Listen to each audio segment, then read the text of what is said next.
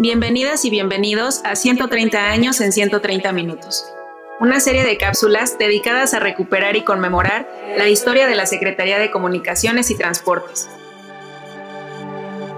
Hoy hablaremos sobre la expansión de canales de televisión en la República Mexicana.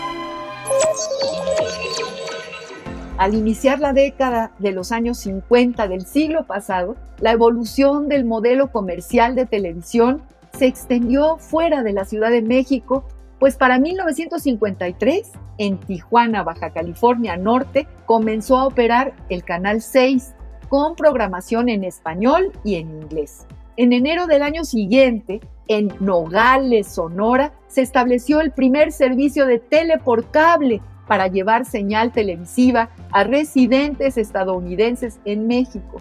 La Secretaría de Comunicaciones y Obras Públicas, por su parte, construyó la infraestructura para enlazar vía microonda las ciudades de México, Cerrillo y Guadalajara, abriendo una etapa de crecimiento sostenido para la televisión nacional. Los 80 fueron años significativos para el sector público en medios. Los gobiernos del Estado de México, Michoacán y Sonora pusieron a operar Televisión Mexiquense, el Sistema Michoacano de Radio y Televisión y el Canal 6 de Hermosillo.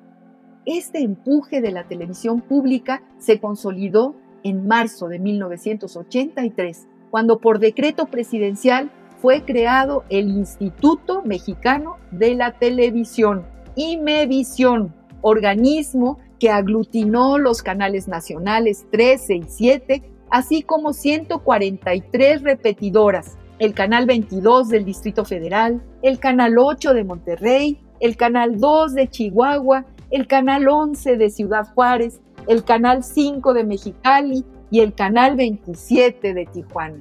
Además, en enero de 1985 se inauguró el sistema quintanarroense de comunicación social, que operó tres estaciones de radio y el canal 7 más de Chetumal, Hacia el cierre de la década nació el Sistema Regional de Radio Televisión de Oaxaca, integrado por dos radioemisoras de AM y FM, así como el Canal 9 de origen local.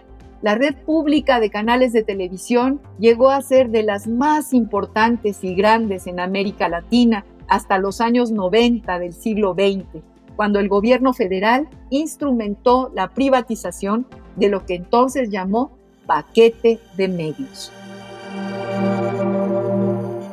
Entérate de esto y más en El Mirador y consulta el tiempo y su memoria para tomar el pulso de 130 años de historia de la Secretaría de Comunicaciones y Transportes en el micrositio elmirador.sct.gov.mx.